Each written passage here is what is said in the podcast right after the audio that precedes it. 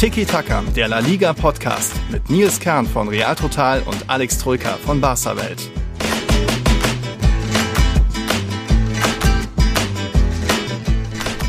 Lopetegan, Sampaola und Europa League Calling. Das sind so zwei, drei unserer großen Themen in dieser neuen Folge. Ich glaube, Alex hat später auch ein bisschen noch Klassiko-Angst, aber Ola in die Runde. Schön, dass ihr wieder dabei seid. Schön, dass auch Alex dabei ist. Moin, moin. Hola, moin, servus. Moin, moin, Servus. Ja, äh, es ist passiert dann doch beim FC Sevilla. Ich glaube, viele Tiki-Taka-Tipper haben sich geärgert, denn nicht hatten, es hatten ja doch dann einige Lopetegui äh, getippt als erste Trainerentlassung. Nee, der FC Elche kam zuvor, aber eigentlich war die Entscheidung ja schon beim FC Sevilla gefallen, dass äh, Lopetegui gehen soll, egal was da gegen Dortmund passiert ist. Wir hatten es ja schon ein bisschen befürchtet, dass die Entscheidung schon gefallen ist, dass Sampaoli schon irgendwo in den Startlöchern ist und vielleicht sogar um ein bisschen noch ein paar Tage Zeit gebeten hat. Aber dann ist es passiert und das soll dann auch gleich so, ja, eins unserer großen Themen sein. Lopetegan, Jules Lopetegui ist beendet und da ist auch irgendwo was Besonderes, eine besondere Geschichte beim FC Sevilla zu Ende gegangen, Alex. Steigen wir mit dem großen Thema gleich ein. Ja, direkt klar, direkt Sevilla. mitten rein. Achso, ich dachte, du klar. so ein bisschen, äh, wie immer, so ein bisschen Palaver, Palaver am Anfang. Nee, ähm, ja, das eine große Thema tatsächlich, Lopetegui gone. Habe ich, glaube ich, auch. War, ist das eigentlich meine Wortschöpfung? Ich glaube schon. Ne? Ah, das ist Standard. Nee, nee, nee, nee, Das nee, das habe ich auf Twitter gepostet, mein Freund. Hast du mir geklaut hier. ähm, ja, großes Thema natürlich in Spanien, vor allem die Art und Weise natürlich. Ne? Trainerentlassung kam jetzt logischerweise nicht überraschend. Wir beide haben es ja eh ähm, prognostiziert, schon in unserer großen Vorschau, La Liga-Vorschau im Sommer. Ähm, hatten wir ja das, die Befürchtung, dass es nicht lange gehen wird für ihn. Vor allem, ich glaube, ich habe sogar so ziemlich genau den Monat richtig getippt wenn ich mich nicht täusche. Ich meine, ich hatte auch gesagt, ich glaube, es zieht sich bis in den Oktober und wenn er dann in einer in seiner schweren Champions League Gruppe vielleicht den Auftakt verpatzt und die ersten zwei oder drei Spiele nicht gewinnt oder gar verliert, wird er, glaube ich, dann weg sein. Und just so kam es. Aber eben ein paar Tage zu spät für den einen oder anderen Tipper. Ne? Ja, äh, ja. Recht unglücklich. Ähm, Ja, tipptechnisch, Kick-Tipp-technisch, aber nichtsdestotrotz, ja, wenig überraschend. Und es war, glaube ich, auch folgerichtig und es war überfällig. Die Mannschaft brauchte einfach einen neuen Impuls. Ähm, es ist nicht wirklich seine Schuld, finde ich. Oder nicht, also klar, der Trainer hat immer irgendwo Schuld oder, oder eine Mitschuld. Aber die Hauptschuld, zumindest auch was, ähm, wie die Fans das so sehen in Sevilla, glaube ich, wird bei der Direktive gesucht. Also bei Sportdirektor Monchi, beim Präsidenten, bei wem auch immer, der da noch für Kaderzusammenstellung etc. verantwortlich sind, weil die Mannschaft einfach enorm geschwächt wurde, nicht gut zusammengestellt wurde und deswegen underperformen sie so. Also ich glaube, die Hauptschuld ist nicht bei Lopetegui zu suchen, aber er ist eben jetzt derjenige, der seinen Kopf hinhalten musste. Ja, absolut. Erstmal hatte ich noch kurz noch zu den Tipps. Äh, Es hatten sogar vier User bei uns äh, auf Elche getippt. Also Fede Valverde und Sokrates 8, die sind sogar in den Top 10, 10, 10 bei uns dabei. Und dann unten noch Luca Madridista und MG Barca hatten eben bei Elche den ersten Trainerwechsel äh, getippt. Respekt dazu. Aber dann ist es eben beim FC Sevilla. Aber es ist dann der zweite Trainerwechsel in der Liga. Nachfolger auch eben schon damit Jorge Sampaoli und Alex hat es gesagt. Ähm, es lag nicht nur am Trainer. Und da gab es auch noch eine Aufnahme aus dem Sanchez Pizjuan. Eben, es war glaube ich dann nach Abpfiff gegen Dortmund, wo es ja auch die eine zu erwartende Klatsche vielleicht gab mit 1 zu 4. Das hören wir uns kurz an, dann werdet ihr schon hören, was ist, was oder erkennen, was da besungen wird, wer da besungen wird.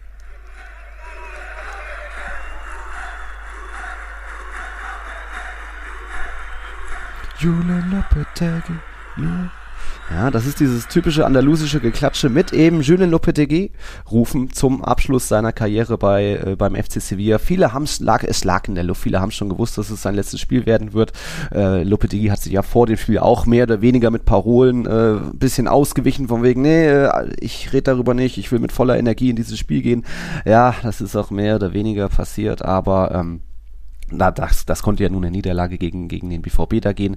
Und dann am Ende eben einerseits äh, die Ansage war, er bleibt noch im Amt für dieses letzte Spiel, weil er noch einen Abschied von den Fans bekommen soll. Da ist einfach was ganz Besonderes, eine besondere Ära beim FC Sevilla zu Ende gegangen, nachdem er die Mannschaft ja auch äh, nach einer schwierigen Zeit übernommen hat. Emery hatte die Europa League dreimal gewonnen, dann kamen irgendwie drei, vier Trainer, wo du keinen Erfolg hattest. Auch Sampaoli übrigens 16, 17 dabei gewesen und Lopetegui dann die Mannschaft 2019 übernommen. Direkt die Europa League gewonnen in seiner ersten Saison und dann die Mannschaft eben dreimal in die Champions League geführt, dreimal Platz 4. Das gab es so auch noch nicht. Also da hat er eine große Zeit, eine große Ära geschrieben beim FC Sevilla und sollte eben noch sein Abschiedsspiel bekommen vor den Fans zu Hause, sollte sich da nochmal verabschieden können und dann eben auch am nächsten Tag, am Donnerstag war es dann die Abschiedspressekonferenz, Abschieds, äh, Abschiedsakt da in Sevilla, wo man dann auch nochmal sagen konnte, das war ein würdiger Abschied. Er ist der erhobenen Hauptes rausgegangen, hat da auch tatsächlich stehend am Rednerpult noch die Fragen der Reporter beantwortet und eben gesagt, ähm, dass er sicher ist, dass Sevilla diese Situation brechen wird. Ihr habt hier immer einen Freund. Danke für diese Gelegenheit. Man kann sich die Dinge nicht aussuchen. Ich bin nicht boshaft, aber ich verbleibe mit dem pos positiven Teil dieser dreieinhalb Jahre. Und dann gab es natürlich noch die typischen Umarmungen mit Monchi, mit dem Präsidenten und vielen anderen. Also es ist dann irgendwo äh, ein schönes Ende, aber ja, wenn schon die Fans das so gesungen haben, dann ist klar, es lag nicht nur an Lopetegui, da haben auch, wie Monchi den Verein oder die Mannschaft ausverkauft hat, äh, dann hat auch noch der Präsident irgendwie, es gab ja auch in der letzten Folge, hat man gesagt, diese, erhöhe uns doch nochmal die, die Abo-Kosten, Preise erhöht, obwohl die Mannschaft deutlich schlechter ist und jetzt auch noch auf einen Abstiegsplatz abgerutscht ist. Also es, ich habe so ein bisschen das Gefühl, da ist ein Zyklus zu Ende gegangen, ähnlich wie damals Klopp und Dortmund, was einfach nicht mehr gepasst hat. Das musste dann einfach zu einem Ende kommen und dass es jetzt so einen, nochmal einen schönen Abschied gab, war ja ähnlich. Ist ja in der Bundesliga absolut unüblich, dass dann ein Trainer dann nochmal sich äußern darf und nochmal umarmt wird und von den Fans verabschieden darf. Gab es ja auch letztes Jahr schon beim FC Cadiz. Alvaro Cervera ja da auch eine tränenreiche Abschieds- ähm, PK, was auch ganz nett war, aber hat man in der Bundesliga so, äh, glaube ich, länger nicht mehr gesehen, sowas, oder? Nee, ich glaube, das ist tatsächlich ähm, etwas eher typisch Spanisches, ähm, dass du so Abschiedspressekonferenzen hast, die dann ja wirklich zu, zu Hommagen werden, zu Zeremonien werden, wo, wo jemand äh, ne, ähm, durch mhm. die große Tür rausgeht. Ähm, hast du ja bei Spielern, auch bei Luis Suarez hattest du es bei ähm, beim FC Barcelona. Iker Casillas war ja diese berühmt-berüchtigte mhm. PK, wo er alleine oben stand, ne, weil kein Vereinsoffizieller und so vor vielen, vielen Jahren ähm, bei der PK war, als er den Verein verließ gen Porto. Aber das gibt es sehr häufig, dass es so Abschiedspressekonferenzen gibt, dass Spieler oder in dem Fall Trainer sogar ähm, mhm. geehrt werden, wenn sie eine besondere Verbindung zum Verein haben. Auch wenn Lopetegui jetzt nicht aus der Jugend Sevillas ist oder kein Spieler von denen war, der, der mhm. die ganzen Instanzen durchlief, sondern äh, er ist ja, glaube ich, Baske und hat ja unter, bei verschiedenen Vereinen äh, gelehrt mhm. und gearbeitet. Aber trotzdem gibt es da oder gab es eine ver besondere Verbindung zwischen Lopetegui und Sevilla. Hat auch Lopetegui selbst gesagt, ich, ähm, äh, dass er, ich bin einer von euch sozusagen, also ich, mhm. äh, ich werde Sevilla-Fan für mein ganzes Leben lang bleiben. Du hast das gemerkt, wenn du die PK gesehen hast. Ich habe sie nebenbei geguckt, du hast sie, glaube ich, auch geschaut, ne? Mhm. dass das wirklich, dass da was Besonderes in der Luft liegt und da durchaus eine besondere Verbindung zu Ende gegangen ist und dass das keine eben normale Trainerentlassung war, wie sie halt völlig alltäglich ist, mhm. ähm, sondern wie gesagt, dass es einfach was Besonderes war und dass der Verein das auch nicht wollte, dass man ihn einfach entlässt wie irgendeinen beliebigen Trainer, sondern dass man das auch irgendwo schweren Herzens getan hat, aber es eben tun musste, weil die Mannschaft halt so dermaßen unerfolgreich spielt, warum auch immer, Thema Kader, Thema Verkäufe aber sie sind eben wirklich in einer brutalen Krise und es gibt keine andere Lösung oder gab für mich auch vorab keine andere Lösung, haben wir in den letzten Podcasts immer besprochen, als diesen Trainerwechsel zu vollziehen, weil da, ja, da ist, die Mannschaft braucht einfach einen neuen Impact. Aber trotzdem, ja mit so einer besonderen Hommage und mit PK und äh, musste sich Tränen ver verkneifen, Lopetegui und Monchi umarmt ihn, da, da siehst du, dass mhm. da auch eine Freundschaft dahinter steckt. Ja. Das ist schon was Besonderes, was man in Deutschland so einfach nicht kennt, weil das gibt es in Deutschland nicht. Da wird der Trainer entlassen, dann fährt er aus der Tiefgarage raus, aus dem, also durchs Auto wird er vielleicht fotografiert von der ja. Bild und Sportbild und that's it, dann kriegst du nichts mehr mit. Und in Spanien ist das oft eben immer wieder mal anders. Auch nicht immer, ne, weil Werde damals ja, ja auch nicht immer, immer, aber ja, ne, bei einer aber besonderen manchmal. Verbindung äh, zwischen ja. Verein und Trainer oder Verein und Spieler ähm, ist das eben durchaus mal gegeben. Aber wie gesagt, aus deutscher Sicht sehr, sehr ungewöhnlich sowas. Ja. Mhm. Ja. Um Lopetegui kann es einem natürlich leid tun, weil er nicht so viel konnte für diesen krassen Abstieg des FC Sevilla. Ja, auch er war irgendwie mit seiner Magie, seiner Kraft am Ende und die Mannschaft hat auch nicht mehr so viel gekämpft für ihn, wie das vielleicht war. Da war auch dieses Spiel gegen Atletico für mich bezeichnend, wie eigentlich jeder Zweikampf an, an Atletico gegangen ist und beim FC Sevilla da einfach sehr viel gefehlt hat, auch von den Rängen diese Energie, was nicht mehr war. Trotzdem aber Lopetegui hat da schon irgendwo mittlerweile eine sehr, natürlich irgendwo eine erfolgreiche, gute Karriere, aber auch eine sehr bittere Karriere. Also allein wie das Spanien aus 2018, wo er so naiv war, um, um zu verkünden, kurz vor WM beginnt, dass er danach zu Real geht, hat ihm Rubiales, der EFEF-Präsident, also spanischer DFB, sehr krumm genommen und ihn eben ein paar Tage vor dem ersten WM-Spiel vor die Tür gesetzt. Äh, das schon mal unglücklich. Dann bei Real Madrid konnte er eigentlich auch kaum Erfolg haben, weil es war das Jahr nach Cristiano Ronaldo, die Mannschaft im Umbruch. Ähm, teilweise gab es schon da attraktiven Fußball, äh, weiß ich noch, aber irgendwie dann auch dieser, diese Klassiko-Klatsche ihm auch das Genick gebrochen und jetzt wieder so bitter. Also ohne dass er alles dafür kann, weil eben Monchi die Mannschaft ausverkauft hat und so weiter. Ähm, musste da jetzt eben das Ende her. Aber ich glaube, er wird schon irgendwo, es soll ja wohl schon Interesse aus England geben, dass er da vielleicht bald wieder unterkommt. Ist ihm zu wünschen, er ist ja immer so ein bisschen, äh, leidet ja sehr an der Mittellinie, ist ein sehr emotionaler Trainer, ähm, wirkt er manchmal ein bisschen betröppelt. Also man kann ihn, glaube ich, nur mögen, aber es, es sollte einfach nicht mehr sein. Und jetzt gilt es beim FC Sevilla eben nach vorne zu schauen. Sampaoli wurde dann am Donnerstag direkt verkündet, nachdem Lopetegui weg war. Und ja, da kommt es jetzt auch zu einer zweiten Ära. Da war eben 16, 17 war Jorge Sampaoli schon mal in Sevilla. War damals, ja, keine allzu, äh, war eine ordentliche, aber keine mega erfolgreiche äh, Saison, weil er eben auch die zwei Supercopa, Supercup-Finals gegen Real, gegen Barca verloren hat. Gegen Leicester in der Champions League rausgeflogen, in der Liga jetzt auch nicht so hoch am Ende gewesen. Und ähm, jetzt ist der zurück. Bin ich sehr gespannt, weil er ist ja auch eher so ein launischer Typ, der ja, glaube ich, auch in Marseille früh hingeschmissen hat, also auch da ein bisschen im Unreinen gegangen ist. Deswegen, ja, es könnte für die Südamerikaner schon passen, dass da jetzt so ein Argentinier ist, der sie auch irgendwie die, die Leidenschaft, das Feuer neu entfacht. Da war jetzt gegen, gegen den Athletic Club, haben 1 zu 1 gespielt, war da schon ein bisschen was zu erkennen, aber ja, Athletic hatte am Ende auch mehr Chancen, hätte vielleicht auch noch gewinnen können. Also was denkst du von Sampaoli? Was können wir da erwarten? Ich glaube zum einen, ähm, dass er als Trainertyp gut zur Mannschaft, zum Verein passt, so generell gesprochen, weil er auch ähm, ja, ein sehr emotionale Ansprache äh, an seine Mannschaft normalerweise richtet und seine Mannschaft auch sehr aggressiv ausrichtet, also viel auf Pressing setzt, äh. Umschaltspiel, draufgehen, mit, mit ähm, ja, Aggression fast schon spielen, also wirklich all das, wofür Sevilla, der FC Sevilla eben steht, was, was diesem Verein, dieser Mannschaft ja sehr gut tut, was er erfolgreich macht, ne? dass sie sich nicht verstecken, sondern dass sie mhm. draufgehen, dass sie rennen, dass sie kämpfen, dass sie alles raushauen, dass sie, dass sie pressen, dass sie voller Mut und Zuversicht ähm, und brave spielen, also mutig einfach, wenn er all das ähm, ja, in die Mannschaft implementiert bekommt, wofür er normalerweise als Trainer steht, dann kann das schon passen. Aber klar, die Mannschaft ähm, ist so, so ausverkauft worden, haben auch brutale Verletzungsprobleme. Macau, der Sommer-Innenverteidiger Neuzugang, hat ja jetzt erst sein Pflichtspieldebüt gegeben. Mhm. Ähm, ja, das erste Spiel, einfach Mitte Oktober, das erste Spiel mhm. überhaupt. Also deswegen, na, da kam auch viel zusammen. Sie werden auch Winterneuzugänge unbedingt benötigen, vor allem in der Abwehr meiner Meinung nach. Ähm, mhm. also muss man gucken, wie erfolgreich das wird oder wie schnell das halbwegs erfolgreich wird. Aber grundsätzlich glaube ich schon, dass er so vom Trainertypus her gut in die Stadt zum Verein passt. War ja, wie gesagt, auch schon da. Ähm, 50 Spiele, glaube ich, hat er hat er absolviert zwischen, mhm. wann war es, zwischen 16, 16 und 17, genau, diese eine Saison. Ähm, Lopetegui übrigens, noch ein kurzes äh, mhm. Nachwort zu ihm. 170 Spiele ähm, gecoacht bei, mhm. und einen Punkteschnitt von 1,85 geholt. Das kommt jetzt natürlich nicht an Barca und Real ran, da willst du ja immer, dass die 2 vorne ist, also so 2,20 bis ja. optimalerweise 2,40 Punkte im Schnitt sind ja so die erfolgreichsten Trainer, also Ancelotti, Guardiola ähm, mhm. etc. Aber Nichtsdestotrotz, Lopeteguis Punkteschnitt ist der beste beim FC Sevilla seit Juan de Ramos 2005, 2007.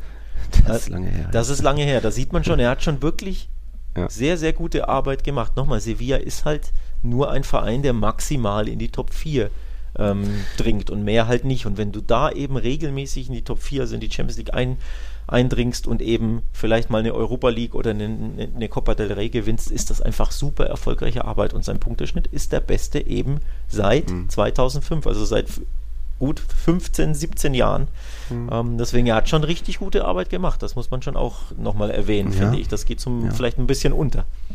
Muss man ja, ich würde aber auch noch sagen, es gefühlt hätte man vielleicht auch mal noch Platz 3 oder sogar Platz 2 noch angreifen können. Also allein jetzt im vergangenen Februar war ja Sevilla wieder auf Platz 2 und viele haben gemeint, oh, geht da vielleicht was? Und ja, wir im Podcast regelmäßig gesagt, nee, eher nicht. Die werden irgendwann wieder einbrechen, sind auch eine launische Mannschaft und irgendwie, die gewinnen einfach keine Topspiele. Und da hat man einfach oft einen direkten Vergleich gemerkt. Ich glaube, Barca haben sie in der Liga nicht einmal geschlagen, einmal im Pokal, aber Barca hat dann das Rückspiel gedreht, gegen Real auch nie in der Liga gewonnen, gegen Atletico haben sie den einen oder anderen Sieg geholt, aber da eben in Top Topspielen nie entscheidend gewesen. Deswegen vom Kader her gegen dieses schwächelnde Barca, gegen dieses schwächelnde Atletico der letzten ein, zwei Jahre wäre, glaube ich, auch mal vielleicht ein, ein, höherer Platz drin gewesen, was nicht gleich für die Meisterschaft äh, gesorgt hätte. Aber da äh, kann man vielleicht noch ein bisschen sagen, es wäre auch mehr, mehr drin gewesen. Aber es wäre in der Liga vielleicht schon, aber ob du dann Zweiter oder Vierter wirst, beide sind safe ja. für die Gruppenphase qualifiziert, Klar. macht dir jetzt so den Unterschied nicht. Ne?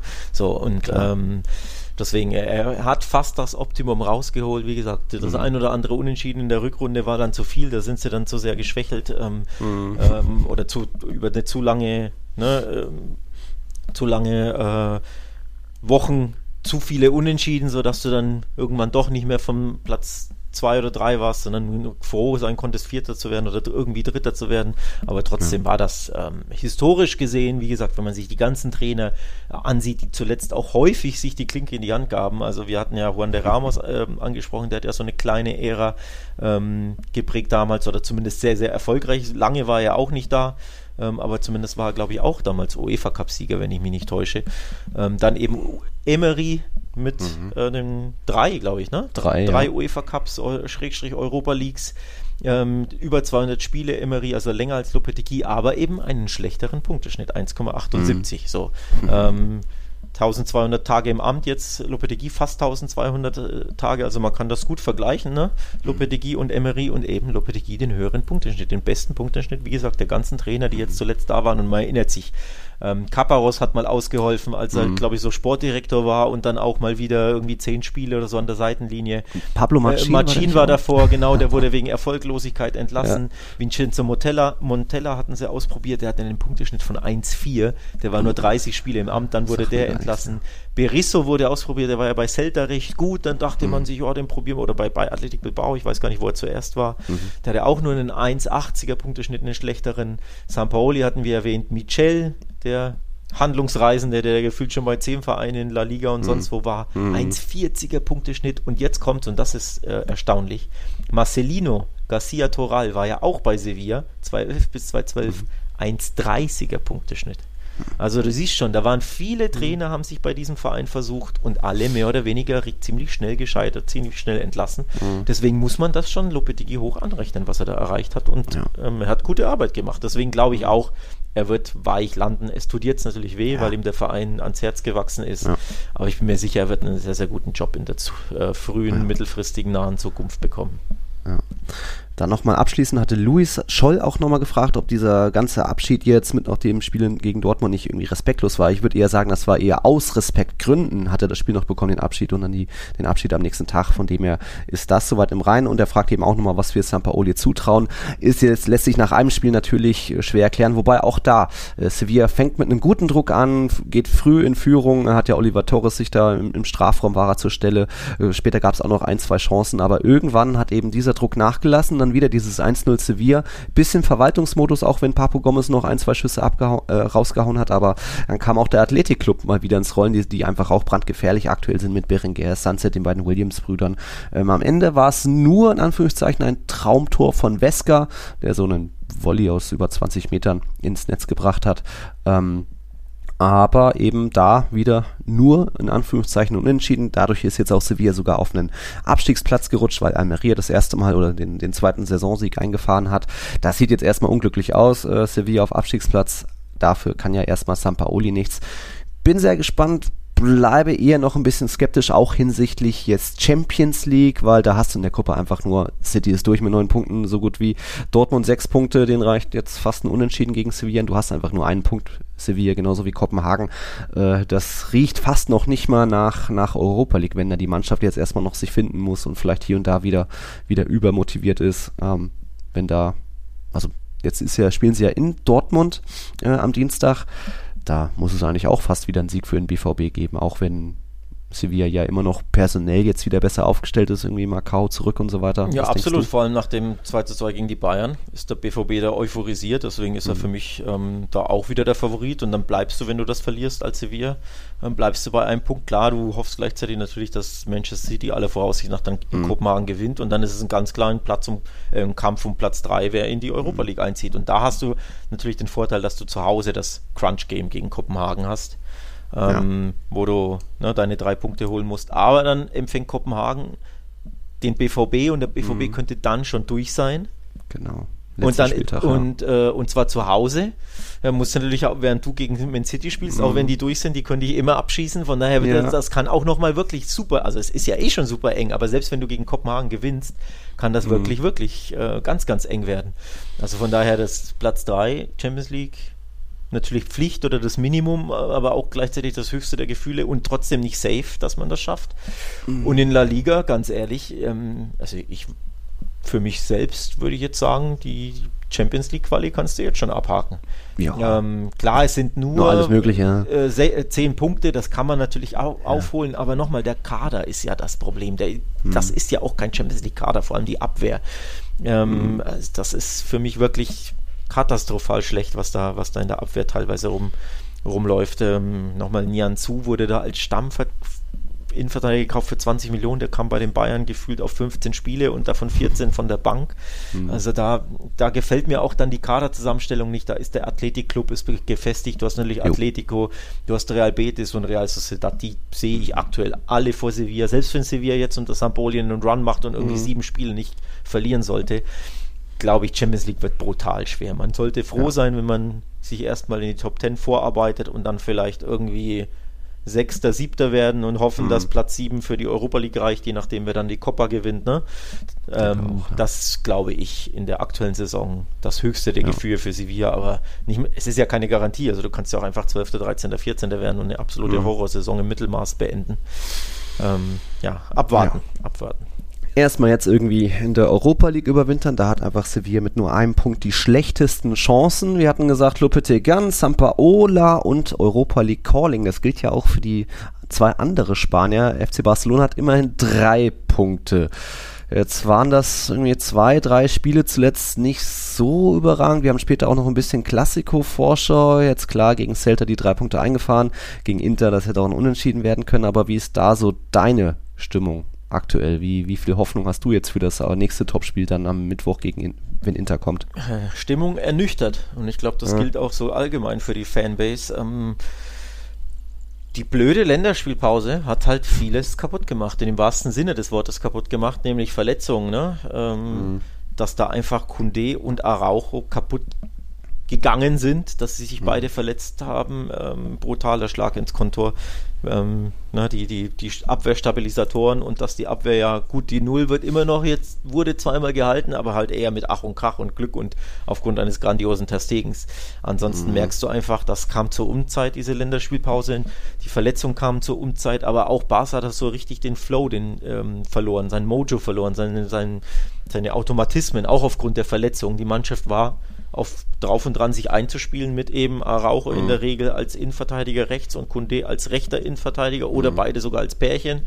Wenn die dann beide gleichzeitig wegbrechen, das ist eben das, das Krasse. Ne? Jetzt musst du komplett umstellen und das. Sogar Alonso mal Innenverteidiger. Genau, und das, die mangelnde Stabilität, die du von hinten aufbaust, die fehlt Bas jetzt komplett. Mhm. Und dann ja, kam so eins zum anderen. Aber allgemein ist zu sagen, unabhängig von den Verletzungen, diese Länderspielpause kam zur Unzeit. Seitdem haben sie wirklich komplett ihren Flow verloren, ihre mhm. Selbstsicherheit. Davor haben sie ja die Spiele 4-0, 3-0, 4-0, 5-0 gewonnen und jetzt mit Ach und Krach ein 1-0 auf Mallorca, bei dem du auch 1-1 oder 0-0 spielen mhm. kannst vom Spiel her wäre das verdient gewesen, da mit einer Nullnummer mhm. rauszugehen. Das war sehr, sehr dünn. Klar, da sagst du, das erste Spiel nach der Länderspielpause mhm. habt ihr auch gewonnen, weil, ja, weil Fokus gegen Inter. Aber in Inter war es ja spielerisch auch nicht prickelnd. Das Ergebnis war natürlich extrem bitter. Das zustande mhm. auch aufgrund dieser zwei Handspiele, aber die Performance an sich war ja auch wieder nicht gut. Das hat ja auch nicht für den Sieg gereicht. Ja, also da, wo war Lewandowski da? Hm. Da war auch das höchste der Gefühle in 1-1 oder 0-0. So, und jetzt gegen Celta musst du wieder von Glück sprechen, dass dich das Ding rettet. Das war wieder eigentlich in 1-1. Da muss Celta hinten raus das Ding machen. Ja. Und dann hast du von der Leistung her für mich dreimal ein Unentschieden erreicht. Mhm. Und das wäre normalerweise zu wenig. Also leistungsgerecht war weder der Sieg in Mallorca nicht unbedingt und auch der Sieg gegen Celta jetzt nicht. Klar, die Niederlage gegen Inter war unglücklich und unverdient. Da hättest du einen Punkt verdient gehabt. Ähm, hinten raus mit dem Handspiel bekommen müssen. Oder zumindest den Elfmeter bekommen müssen. Man kann ihn ja immer noch verschießen, aber Aber wie gesagt, die Leistung an sich, die Performances, die sind besorgniserregend und ernüchternd, ohne Wenn und Aber, ja. Mhm. Ja, aber irgendwie, dann hat man eben doch noch, kann man sich verlassen auf einen Weltklasse-Torhüter, weil was Marc-André Terstegen da in der Schlussphase noch rausgeholt hat, allein diese Fußparade gegen den Fre der Aspas, der einfach frei auf einmal vor dir zum Schuss kommt, 10 Meter, oh mein Gott, äh, schnell raus, schnell Fuß unten, ja, ab, Jetzt wissen übrigens Barca-Fans, wie sich Real Madrid-Fans letztes Jahr fühlten, wenn du da ja, einen richtigen gut, Rückhalt hinten drin hast, ne? Wenn du ja. da einfach, wenn du selbst nicht gut spielst oder gerade so irgendwie Re Results outgrindest, also mit mhm. Ach und Krach einfährst, weil dir hinten in entscheidenden Szenen dein Top-Torhüter die Punkte festhält. Bei Real mhm. Couture, absolute Weltklasse, Welttorhüter, ähm, völlig zu Recht ähm, geworden und oder also von der FIFA, glaube ich, geworden, ne? Ballon d'Or ja, kommt ja noch der UEFA bei UEFA, der UEFA war es, so, mhm. bei der Auslosung so, aber ich glaube, der wird Ballon d'Or Welttorhüter werden, völlig verdient. Mhm. Ja, und jetzt weiß man sich als Barca-Fan, wie man sich als Real-Fan manchmal fühlt, wenn eben mhm. der Torwart in entscheidenden Momenten, unter anderem beispielsweise im Champions League-Finale, da den einen oder anderen raushext. Ähm, so das brauchst du natürlich, um Erfolg ja. zu haben. Also ohne gehört Torhüter dazu Fußball, gehört ja. dazu. Klar, ohne Torhüter geht es nicht und vor allem auf dem höchsten Niveau. Ja. Wenn Vereine wenig trennt, brauchst du immer auch einen Torhüter, der dich rettet. Aber mhm. ein bisschen zu abhängig ist Barca schon aktuell von der Stegens Heldentaten. Mhm. Also da würde man sich weniger wünschen. Aber trotzdem mhm. grandios. In La Liga jetzt was? In sieben, äh, in acht Spielen siebenmal die Null gehalten. Boah. Das ist schon krass. Also vor allem völlig ja, ungewohnt. Gegentor immer noch erst. Völlig ungewohnt. ähm, natürlich äh, Ter Stegen selbst seine, seine Bestmarke ausgebaut. Also er ist ja jetzt sogar ja. auf Kurs.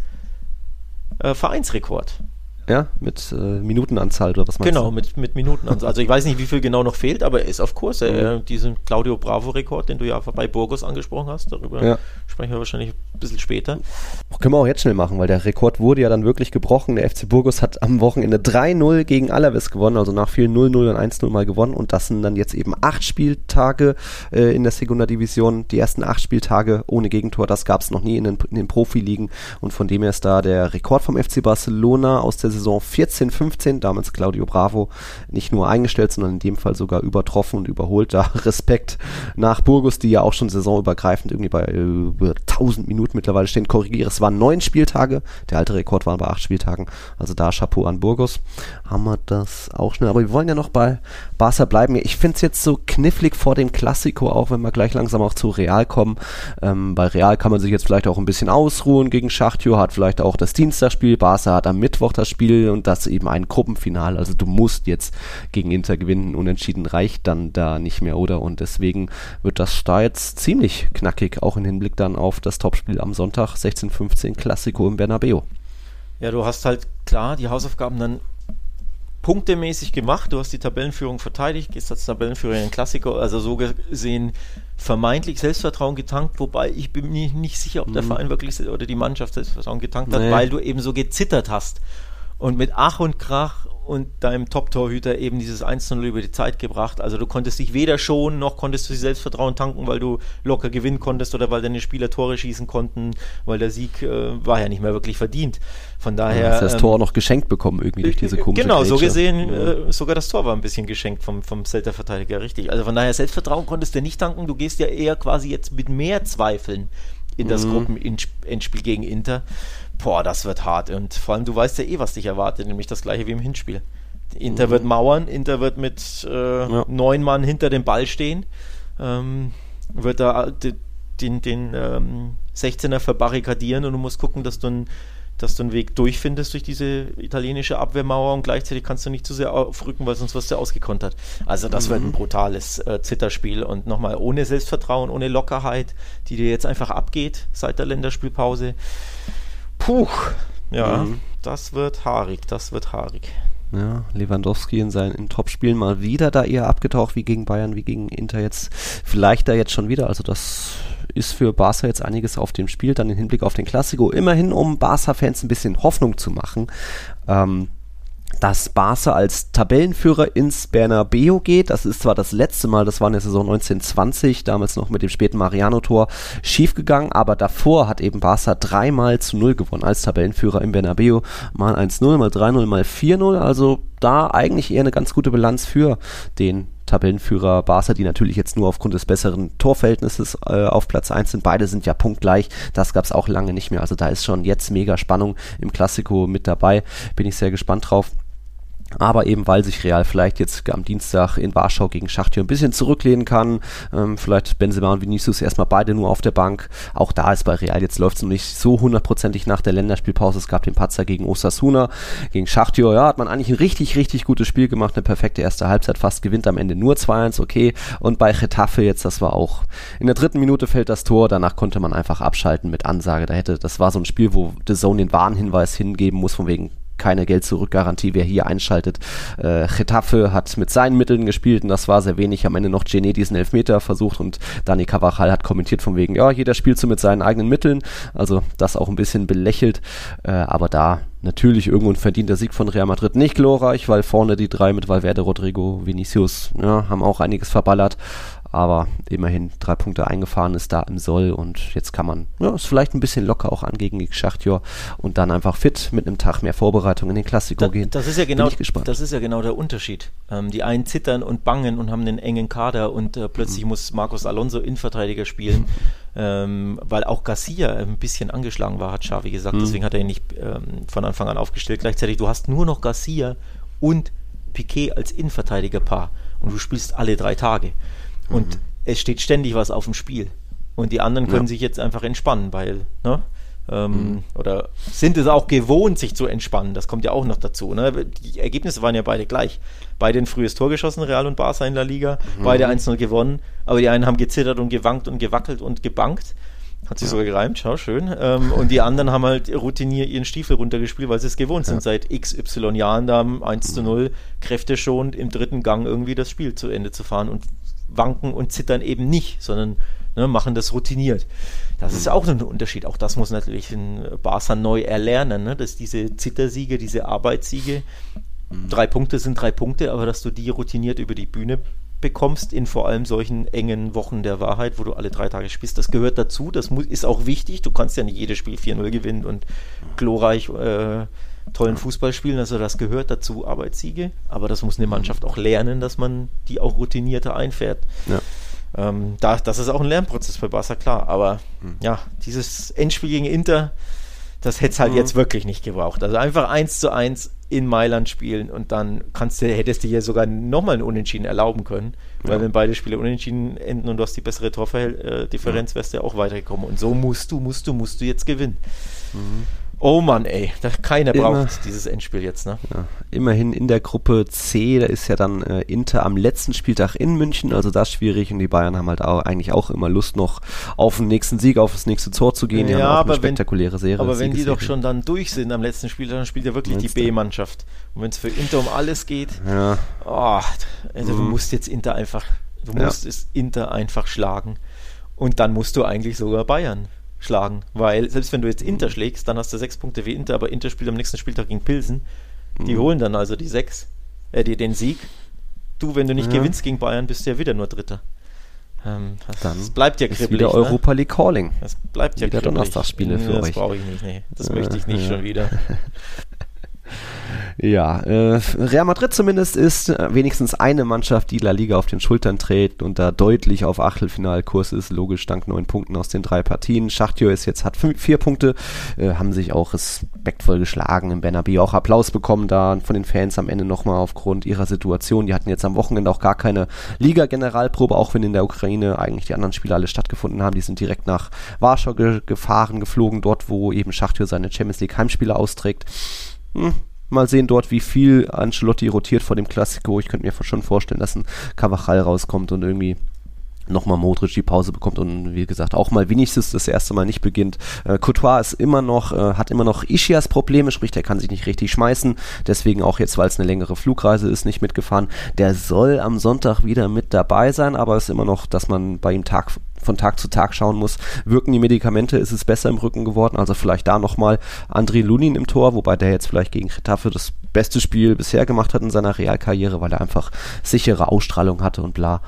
Ähm, Benzema jetzt eben zurück, nachdem er am Wochenende Überlastung hatte, da mal eine Pause bekommen hat, dürfte jetzt auch wieder in den Rhythmus kommen und dann vielleicht auch mal wieder eine Chance machen. Also Real geht bestimmt personell besser in den Klassiko als, als Barca ohne Araujo. Ähm, Frankie ist zurück, Memphis noch nicht und Kunde hat Chancen für Klassiko, oder wie sieht es da aus? Ja, Frankie ist zurück nach leichterer Blessur, ich glaube zwei Spiele verpasst. Mhm. Ähm, jetzt sein Comeback gefeiert, sah auch gut aus, was er da in seinem kurzen Satz gemacht hat. Ähm, und bei Kunde muss man abwarten. Also Stand heute hat es noch keine Info gegeben. Im Kader war er schon mal nicht am mhm. Wochenende mhm. gegen Celta. Ist aber ja schon im, äh, zumindest im Einzeltraining. Teamtraining glaube ich noch nicht, aber klar, wird man jetzt die Woche abwarten ähm, müssen. Ja, Memphis wird nicht zurück sein. Also bei Kunde gibt es okay. wahrscheinlich noch Hoffnung, aber man muss einfach die Woche jetzt abwarten. Mhm. Ähm, Wäre natürlich brutal wichtig. Ne? Mit, mit, nur mit Piquet und Eric Garcia. Äh, äh, mhm. Christensen hat sich ja auch noch verletzt am äh, Knöchel. Knöchelblessur bei, bei Inter davon getragen. Der fällt ja jetzt auch Ach, aus. Den gibt es ja auch noch. Da muss man, den gibt es ja auch noch, ja. Mhm. ähm, vor allem ist er auch im Lazarett, das ist ja das Schlimme. Ja. Von daher muss man auch abwarten. Also mhm. ich persönlich habe leichte Hoffnung, dass einer von beiden beim Klassiker noch rechtzeitig oder gerade mhm. so wieder fit ist ähm, oder einsatzfähig. Aber mhm. Beginn von Anfang an ist ja dann auch immer so eine Sache, ne? wenn du ein paar Wochen verletzt warst oder ein paar Spiele verpasst hast. Also alles ein Rennen gegen die Zeit, alles auf Kante mhm. genäht. Sportlich, ja. personell. So richtig, richtig bitter für Barca aktuell. Jo, Europa League Calling ist auch ein bisschen die Ansage in Gruppe B. Das ist eine kuriose Gruppe, denn wer hätte gedacht, dass da der Club Brügge alle drei Spiele, die ersten drei Spiele allesamt gewinnt und danach die drei Mannschaften jeweils drei Punkte haben. Athleti dann eben aber aktuell nur auf Platz 4. Ja, das war nicht glorreich in Brügge. Äh, von denen schon, von den Hausherren, geiles Spiel. Und äh, gut klar, hallo, die Leihgabe vom FC Barcelona kann da, konnte da ganz groß aufspielen, wie auch generell in Brügge. Verkauf, nicht Leihgabe. Ah, verkauft ja, sogar? Ja, und ist aktuell hm. brutal in Form. Also ich fand, ich, hat, ich weiß nicht, ob ich es hier im Podcast gesagt habe, bin ich mir nicht sicher, aber ich habe es auf jeden Fall ein oder zwei Freunden privat gesagt, dass das ein richtig guter Mann ist und dass da der ein oder andere Verein hätte zuschlagen müssen, der eben nicht Brügge heißt, weil Belgien mhm. ne, ist ja die, weiß ich gar nicht, acht beste Liga oder so in, im europäischen mhm. Durchschnitt, ähm, sondern den hätte sich auch so ein Bundesliga-Verein mal eines, ja. äh, weiß ich nicht, eines okayen Kalibers wie Mainz oder so oder Hertha oder weiß, weiß ich jetzt nicht, random Namen ja. hau ich jetzt raus, äh, ja. mal ansehen können, weil ich habe ich hab von dem was gehalten. Ich hab, der hat, wurde ja, glaube ich, Torschützkönig letztes Jahr in der dritten Liga in Spanien mhm. ähm, bei Barça B. Das musste er auch erstmal schaffen äh, mit dieser jungen Mannschaft da, mhm. wo er auch ständig rotiert wird, dass du da so, so konstante Leistung ablieferst. Bei Barça kam er in der Hinrunde zum Einsatz, hat er auch immer sein Talent aufblitzen lassen. Ich glaube, ein mhm. Tor erzielt. Also da hast du mhm. schon gesehen, das ist ein interessanter interessanter Mann und der zerschießt ja jetzt alles. Also in der Champions League schießt er Atletico und Co. ab. Ähm, richtig guter Mann. Also ja. von dem werden wir Apro in Zukunft noch was hören. Ja, apropos deine Gespräche mit Kumpels, das hatte ich eben vergessen beim Barca-Blog, da kam noch eine Frage vom Daniel. Da, der hat sich daran erinnert, dass du mal berichtet hattest von einer Wette mit einem Kumpel bezüglich Luc de Jong. Wie ist diese Wette ausgegangen? Herr Luc hatte ja am Ende doch irgendwie, ist auf seine sieben Tore gekommen. Wie, was, ja, wie war es bei der Wette? Hat, hat ja nicht gefragt? gereicht. Ähm, die Wette nee? war over-under 9,5 Tore. Also entweder schießt er 10 oder weniger. Ja. Ähm, und ich habe gesagt, das wird weniger. Saison, ja. also Ligasaison-Tore, nicht, nicht insgesamt hm. schießen. Er hat natürlich grandiose Arbeit geleistet bei Barca, muss man echt sagen. Jeden Hut habe ich ja hier mehrfach äh, mhm. on air gezogen und mich entschuldigt, dass ich ihn so verspottet habe als mhm. ähm, Hackstock. Äh, ja, als Fehleinkauf, den ich nicht verstehen kann, warum man ihn geholt hat. Er hat das ja. super gemacht. Aus seiner Sicht leider wurde ihm natürlich dann im Winter Ferran Torres und äh, Aubameyang ja. vor die Name, Nase gesetzt. Dadurch hat er ja so wenig gespielt, dass er mhm. seine Torausbeute nicht hochschrauben konnte. Und dadurch habe ich diese Wette gewonnen gegen meinen Was Kumpel Aule. Noch gab es natürlich nicht, weil jeder immer mit seinen Wettschulden diese nicht begleicht, ja, warum auch immer. Einer sitzt mir gerade hier gegenüber virtuell, ja. Da habe ich auch vier Monate auf meinen Iskender gewartet. Ähm, Aber es hat sich gelohnt. Und auch aktuell warte ich noch. Wir haben gewettet um, es gibt einen ähm, Original Mexikaner in äh, Nürnberg. Crazy Nate, ich weiß nicht, ob Crazy du den kennst, das ist mhm. ein äh, Amerikaner, aber der macht Original mhm. ähm, Food, also Original Tacos, wie sie eben in Mexiko und äh, den USA zubereitet werden. Also nicht diese mhm. Hardshell-Tacos, die man hier mhm. kennt, die von der Stange, ähm, mhm. diese Tiefkühldinger, sondern wirklich Originale. Und da haben wir gesagt, da gehen wir mal hin und dann essen wir diese, diese Tacos. Mhm. Ähm, ja, aber wurde bisher noch nie eingereicht hier, die Wettschuld. Mhm, okay, also noch nicht beglichen. Also ich warte noch auf meine originalen Tacos. Okay, wir sind wieder bei Atletico. Wie sind denn da jetzt die Chancen hinsichtlich Europa League oder Champions League weiterkommen? Jetzt kommt Brügge am Mittwoch ins Metropolitano. Hm, ja, muss, ist ja dann doch irgendwo ein bisschen typisch Atletico, dass man spannend macht, dass man erst spät realisiert, ach, jetzt müssen wir wirklich Anführungsstrichen vorher ein bisschen der Schlendrian drin. Ja, aber Porto, Leverkusen haben halt auch alle drei Punkte. Leverkusen sogar jetzt den Trainer gewechselt, kommen wir gleich noch dazu. Aber Atleticos Chancen, mogeln die sich durch, auch dieses Jahr wieder spät? Also wenn überhaupt, dann mogeln sie sich durch. Ja? Also ähm, mehr als mogeln wird wieder nicht drin sein. Vor allem äh, Brücke musst du ja auch erstmal schlagen jetzt. Also Betonung auf müssen mit mhm. Blick auf Tabelle, aber ist ja alles andere als gesichert, dass du das schaffst. Die sind ja wirklich super stark in Form und vor allem, mhm. die können dich richtig auskontern mit Schuttler und Co. Und mhm. ja, vor Leverkusen habe ich jetzt auch Respekt. Auch gegen Leverkusen spielst du natürlich zu Hause, auch da mhm. musst du gewinnen.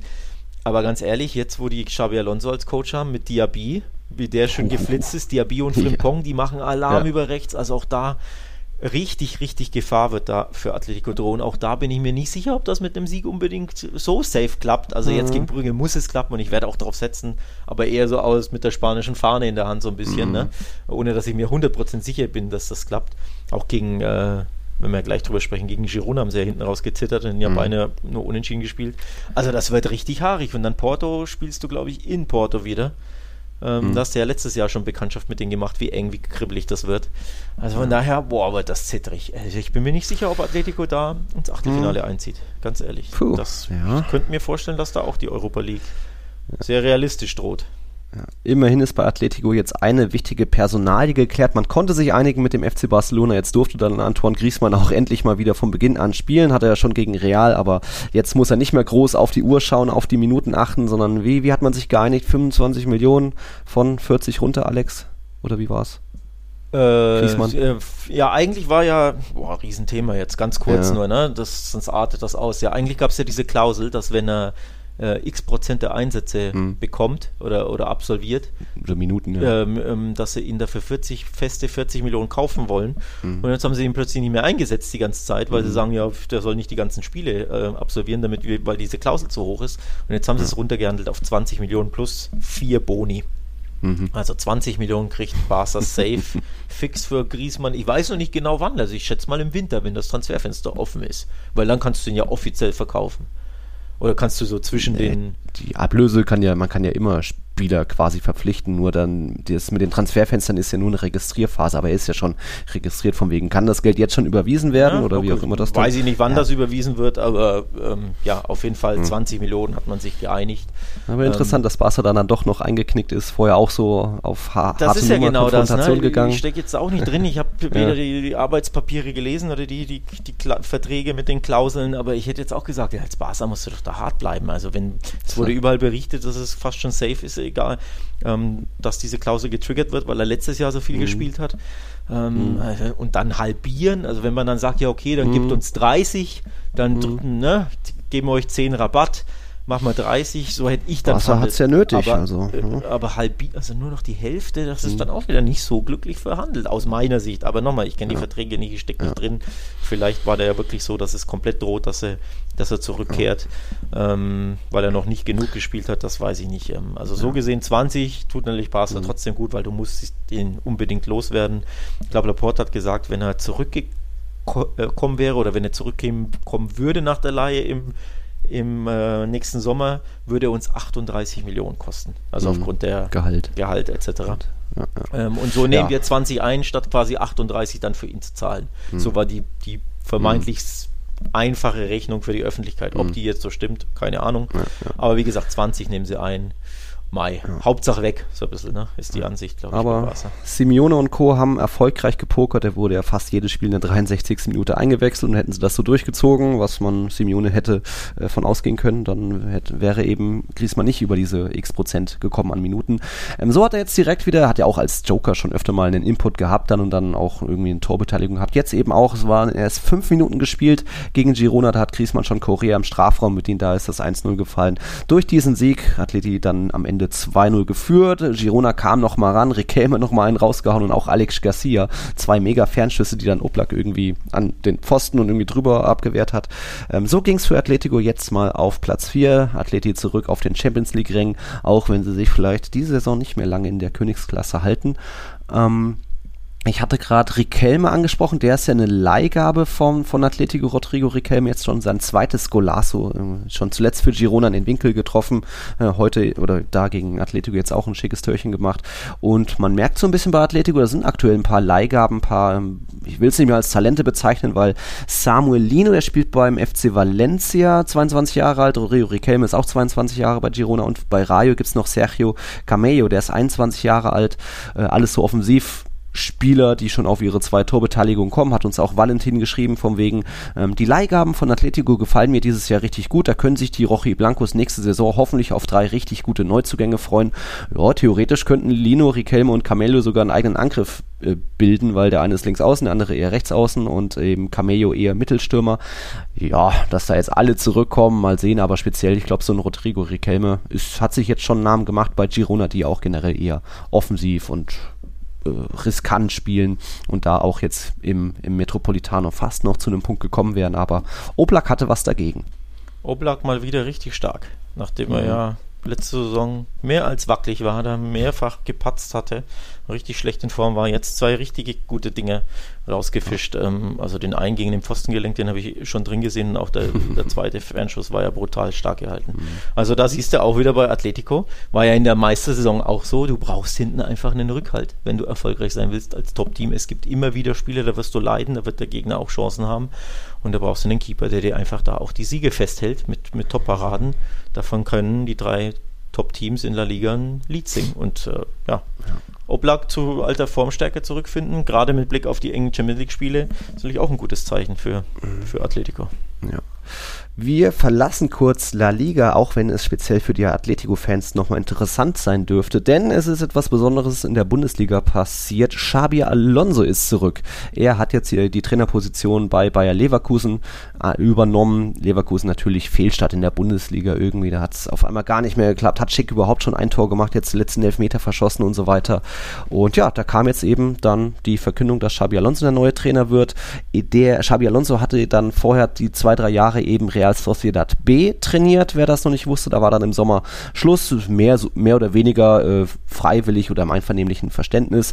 Real Sociedad ist zwar wieder von der zweiten Liga in die dritte Liga abgestiegen, aber das war kein äh, Misserfolg, denn Real Sociedad B hatte so eine junge Mannschaft mit irgendwie Spielern um die 20, 21 Jahre alt, dass die überhaupt schon mal aufgestiegen sind in die zweite Liga, wo du ja trotzdem auf normale Profiteams triffst, wo dann auch mal 30-Jährige spielen und wo du nicht jeden Spieltag irgendwie äh, Talente abgeben musst in die erste Mannschaft. Äh, Real Sociedad, die erste Mannschaft hat ja auch viele Verletzte, wo dann eben Talente hochgezogen werden und auch Real Sociedad ist einfach eine Mannschaft, die sehr auf den eigenen Nachwuchs angewiesen ist, wie typischerweise viele Mannschaften da oben im Baskenland. Also eine Mannschaft mit eigentlich nur Eigen Eigengewächsen, ohne große Transfers in die zweite Liga zu führen, beeindruckend. Es gab einen guten Saisonstart.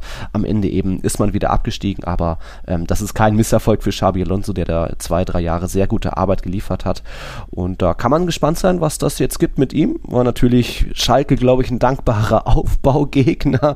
So oft wie da irgendwie die Steckpässe durchgegangen sind und Diaby natürlich ein Riesenspiel gemacht.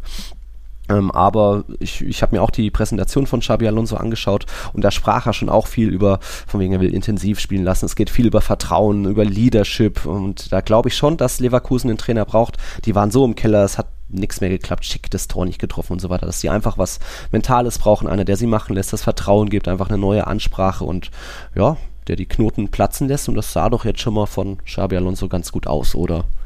Ja, und das ist halt keine gute Nachricht für Leverkusen, äh, für, für Atletico, für Atleti. wie, wie, schon angesprochen, weil eben, wenn Leverkusen ins Rollen kommt, sind mhm. sie für, für ja. viele Mannschaften sehr gefährlich. Mit Diaby, mit Schick, der erneut keins getroffen hat, aber der ja weiß, wo das Tor steht. Mhm. Wenn der dann auch wieder ein bisschen Selbstvertrauen tankt, wird das kribbelig. Also mhm. aus Leverkusens Sicht eine super spannende Personalie ähm, weil man da den Welt-Europameister, Champions League-Sieger, hochdekorierten Xabi Alonso, zumindest als Spieler hochdekoriert, als Trainer noch nicht, aber mhm. als Spieler hochdekorierten Xabi Alonso ähm, sich geangelt hat. Ähm, absolut ja, eine Personale, die für Aufsehen sehen sorgt ähm, die auch Leverkusen ein bisschen mehr ins Rampenlicht äh, stellt, auch ins spanische Rampenlicht natürlich. Ja. Spätestens dann eben, wenn Leverkusen im Metropolitaner zu Gast ja. ist. Dann wird das Rampenlicht noch größer. Und dann werden wir sehen, was er, was er dann drauf hat. Genau, vorletzter Spieltag. Mhm. Ja, alles möglich in dieser verrückten Gruppe B mit eben drei Teams, die jeweils drei Punkte haben. Auch Atleti hat es in der eigenen Hand, aber das, dann darf es halt nicht erst am letzten Spieltag soweit sein, sondern muss man jetzt vielleicht auch schon mal Brücke zu Hause schlagen. Aber gut, Daumen sind mehr oder weniger gedrückt. Schauen wir mal, was das gibt. Ich schaue noch, ob wir irgendwo noch eine Frage vergessen hatten. Ich glaube, da waren alle. Was hat man sonst noch in La Liga? War ja auch ähm, ich fand ganz spannend, zwischen Osasuna und Valencia ging es auch ganz gut ab. Einerseits mit ähm, drei Platzverweisen waren es da. Am Ende noch Diakabi, der hat dann noch einen Ausraster bekommen von Gattuso, der so gegen die Getränkekiste getreten hat. Also, aber eben auch nicht nur Gattuso Ausraster, sondern auch Gattuso Fußball teilweise. Das war beim 1 zu 0 für Valencia passiert, so nach einer halben Stunde.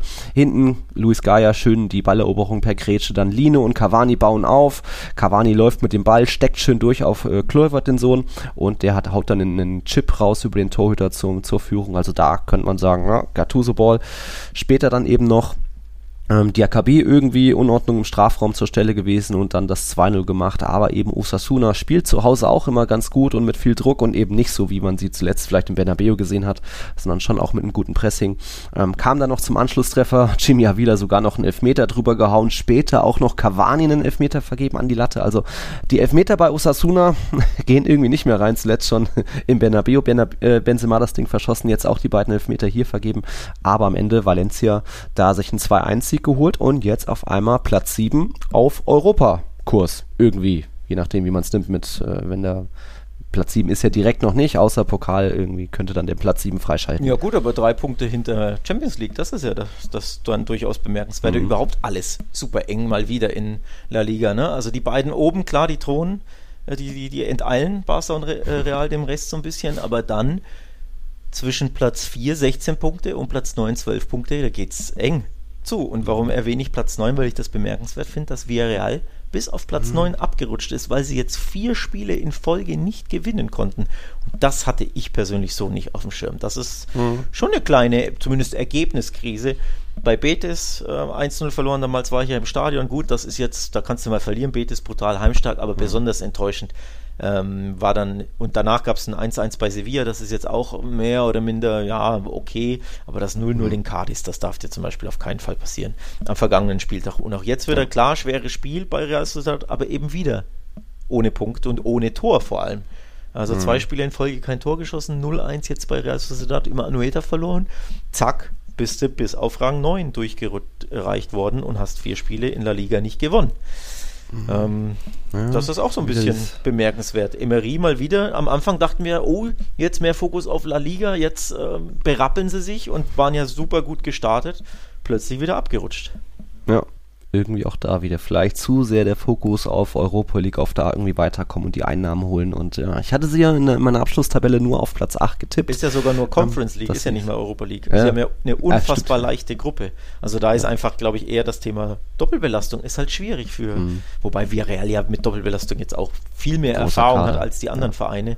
Ähm, Stichwort Doppelbelastung übrigens, auch Betis leidet wieder darunter, denn mhm. auch die haben jetzt zwei Spiele in Folge nicht gewonnen. Bei Celta Vigo 0-1 verloren und jetzt ein durchaus sehr enttäuschendes 0-0 bei Real Valladolid, auch wenn ich das Spiel nicht gesehen habe, aber das Ergebnis bei so einem klaren Abstiegskandidaten ist für eine Mannschaft, die in die Champions League will, ein enorm mhm. enttäuschendes Ergebnis. Also auch da siehst du wieder, alle drei Tage spielen, das, was Real und Barca gewohnt sind, sind die anderen so nicht so gewohnt. Mhm. Also damit haben die Mannschaften nach wie vor Probleme. Auch Atletico ja in der Champions League nicht gewonnen, verloren bei Brügge. Mhm. Zu Hause nur dank Oblak überhaupt gewonnen durch seine zwei Saves. Also der Spielplan macht allen Spanien so zu schaffen aktuell. Ja, und das ist erst die zweite von sechs englischen Wochen am Stück. Also da könnten noch andere Teams wie eben, die keine englische Doppelbelastung haben, wie der Athletic Club, wie Valencia, wie ja, vielleicht auch noch Osasuna, sich irgendwie hochspulen, hochrutschen in der Tabelle. Geklettert, einen großen Sprung gemacht hat auch Udi Almeria. Die haben jetzt mal 3-1 gewonnen, waren ja, ich glaube, vier Spieltage ohne eigenen Treffer und da auch ja sehr äh, mitleidserregend fast schon, aber da eben jetzt mal 3-1 gewonnen gegen Rayo Vallecano. So ging es jetzt rauf auf Platz 15. Deswegen überhaupt ist der FC Sevilla auf den ersten Abstiegsplatz gerutscht. Ähm, der FC Cadiz hat auch gepunktet, 2-2 gegen Espanyol. Dort mal wieder Joselu beide Treffer gemacht und ähm, aber eben auch bei Espanyol. Wir hatten letztens schon in der Folge das Thema Torwartfehler bei Espanyol. Damals war es Fernandes, der zweimal daneben gegriffen hat. Jetzt ist Lecomte im Tor gewesen. Der hat auch einmal ähm, ja, ich glaube beim 1-0 von Viktor Schust hat er sich komplett verschätzt, also daneben, daneben gegriffen bei einer Flanke, Flanke. Und da eben Cadiz mal zwei Tore zu Hause getroffen. Ich glaube, die stehen jetzt bei insgesamt erst drei Toren in dieser Saison. Hm. Ähm, und jetzt muss noch der FC Elche, die sind heute Abend noch im Einsatz. Da weiß ich nicht, wer da jetzt der Trainer ist. Ich glaube, die haben nur eine Interimslösung bisher empfangen, da den da Mallorca. Also da Elche hm, weiter noch Tabellenletzter, aber könnten heute für kleine Befreiung sorgen. Ja, nötig wäre es, ne? Ein Pünktchen mhm. aus sieben Spielen. Ähm, die anderen punkten jetzt. Carlis, mhm. Espanyol, Getafe, auch wenn sie jetzt knapp verloren haben, aber zwei Siege eingefahren. Almeria hat jetzt äh, erstmals wieder gewonnen mhm. ähm, seit langer Zeit. Valladolid punktet weiter, zwei Spiele, vier Punkte geholt, also aus Elche Sicht. Darfst du langsam auch mal mit den Punkten anfangen, zum Beispiel heute Abend mhm. in einem sehr, sehr wichtigen Spiel. Ähm, kleines Crunch-Game, ne? Ähm, ja. Da für sie, denn ja, Mallorca at home, das ist ja einer dieser Mannschaften, die du als Abstiegskandidat schlagen musst und optimalerweise hinter dir dann lässt in der Tabelle. Das sind mhm. fast schon sechs Punkte aus Elche Sicht. Ja, ja. Wir kommen langsam mal zu den Tiki-Taka-Tipps und da muss man mal ein kleines Plädoyer halten für die Tipper, die eigentlich ganz weit unten sind und irgendwie da sind dann viele Tipper, die dann auch irgendwann sagen, die Lust verlieren, weil sie merken, es geht eh nicht mehr weit voran. Aber siehe da, in dem Fall war jetzt der Spieltagssieger Roger Leto, zumindest äh, ohne das Spiel heute Abend, hat für hat 23 Punkte geholt und ist da eben erstmal deutlich nach oben geklettert. Steht jetzt nur auf Platz 97, aber ihr seht, liebe Leute, auch wenn man da hinten mal zwei, drei gute Spieltage hat, kann man schon mal deutlich hochgespült werden. Also da Respekt für den Spieltagssieg, auch wenn eben heute noch ein Spiel ist, aber so viel Konkurrenz. Es gab dann wieder ein paar untippbare Spiele. Ich komme immerhin auf 14 Punkte, habe jetzt die Top 25 erreicht. Äh, das ist schon mal äh, ein bisschen, man sieht ein bisschen die Sonne mehr, aber Cedric bleibt irgendwie Erster mit 141 Punkten. Also ich sehe die Sonne Respekt. nicht schön für dich, dass du die siehst. Ich, ich krebs immer noch Platz 80 irgendwas rum, ähm, 80, weil ich die 50-50 Games falsch tippe. Ich, hm. ich habe so lange überlegt, ob ich ähm, bei Sevilla gegen den Athletic Club 1 zu 1 tippe. Und dann hat hm. mich aber die Abwehr so enttäuscht von Sevilla zuletzt. Und ja, Trainerwechseleffekt das eine, ja. aber der Athletic Club so gut drauf und die Abwehr so schlecht ja. von Sevilla. Deswegen bin ich auf 2-1 Athletik gegangen. Dann hier riskierst mal ein bisschen was statt meinem Standard 1-1-Tipp, den ich auch unfassbar oft abgebe und der einfach nicht so selten, äh, nicht so häufig ankommt. Ja, jetzt tippen wir nicht 1 dem Spiel. Äh, jetzt tippen wir nicht 1-1, dann geht es 1-1 aus. Ich hatte unter anderem 1-1 bei Osasuna Valencia, tja, falsch. Mhm. Ich hatte 1-1 bei Almeria Rayo, falsch. Mhm. Ich hatte 1-1 bei Real Sociedad Villarreal, falsch. Also da, mhm. wo ich 1-1 tippe, da kommt das Unentschieden nicht. Es, es läuft für mich nicht so richtig. Den Realsieg, das war ein klares 0 zu 1, den habe ich dann immerhin mit vier Punkten richtig, wenigstens Ach, etwas. du auch nur eins, ja, ich auch. Ja, und bei Barca hatte ich auch ein knappes 2-1, also da hatte ich statt mhm. 1-0, da hatte ich dann drei Punkte, mhm. aber ansonsten, auch Cardis macht mir zu schaffen. Am Anfang hatte ich mhm. immer wieder auf Punktgewinne von Cardis gesetzt, da haben sie alles verloren, alles. Mhm. Und jetzt seit drei Spielen tippe ich immer gegen Cardis und jetzt holen sie ständig die Punkte.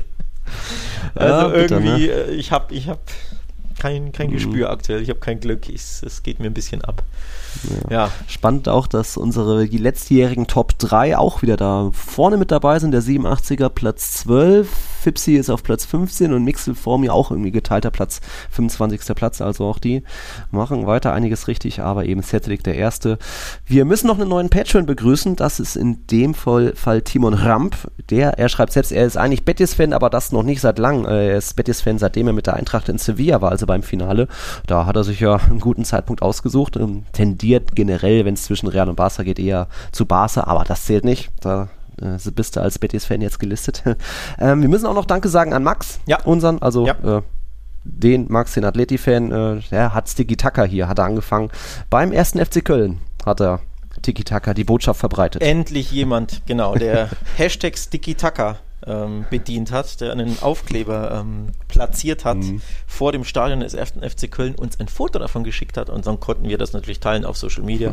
Ähm, also Hashtag StickyTaka an liebe mhm. Patreon, liebe Supporter, wenn ihr also auch Sticker habt, von uns zugeschickt bekommen habt und eben mal in einem Stadion seid. Das kann übrigens, das muss jetzt nicht hier, ne?